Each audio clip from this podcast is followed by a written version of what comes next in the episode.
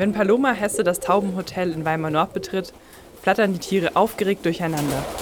Die zweite Vorsitzende des Stadttaubenvereins kommt regelmäßig vorbei und sieht nach, ob es den Tauben im Schlag gut geht. Sie füllt Wassertränken auf und schüttet Futter nach.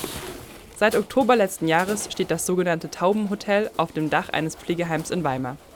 Dahinter steckt ein besonderes Konzept. In diesem Schlag gibt es Nistzellen und die Tauben fühlen sich in dem Schlag wohl und fangen an, dort zu brüten. Und da beginnt unsere Arbeit. Wir tauschen die Eier gegen Attrappen aus, damit sich die Stadttauben nicht weiter fortpflanzen. Die Anzahl der ausgetauschten Eier spricht auch schon für sich in einem Dreivierteljahr 300 Eier, 300 Tauben, die nicht auf der Straße geschlüpft sind. Das ist schon der erste Erfolg, den wir verzeichnen können, ja.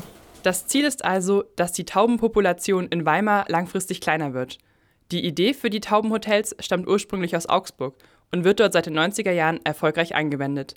In Weimar gibt es inzwischen bereits zwei Taubenschläge, in denen die Taubeneier ausgetauscht werden. Der in Weimar Nord und ein zweiter auf dem Dach des Kulturzentrums am Goetheplatz. Veterinäramtsleiterin Madeleine Spielvogel erklärt, warum die Tauben in Weimar weniger werden sollen. Zum einen gibt es Probleme ähm, bei den Anwohnern, die sich natürlich sehr beschweren, wenn die ganzen Häuser, Wände, Dächer etc. von Taubenkot verschmutzt sind. Und zum anderen besteht noch die Problematik, dass wir gerade jetzt im Tierschutzbereich auch äh, schon Strafverfahren aktuell laufen haben, wo Tauben erschossen werden von Anwohnern, die natürlich unglücklich sind über diese Taubenpopulation. Einige Bürger in Weimar scheinen also ein großes Problem mit den Tauben zu haben. So groß, dass sie sogar straffällig werden, um die Vögel zu vertreiben. Es finden sich aber auch Taubenfans in der Stadt. Ich mag Tauben, aber man sollte jetzt nicht sie füttern. Ja, also ich finde, gehört zur Stadt so ein bisschen dazu. Die stören sie jetzt nicht besonders. Ich finde Tauben, die stören nicht und wenn sie dann doch was machen, dann kann man sie ja auch leicht vertreiben. Man sollte sie auf jeden Fall nicht füttern, sodass das im Rahmen bleibt. Und ansonsten sind es ja auch Lebewesen, die leben wollen. Ne? Fütternde Anwohner erschweren auch die Arbeit von Paloma Hesse und dem Stadttaubenverein. Denn so finden die Tauben in Weimar Nord momentan noch genügend andere Futterquellen außerhalb des Taubenschlags.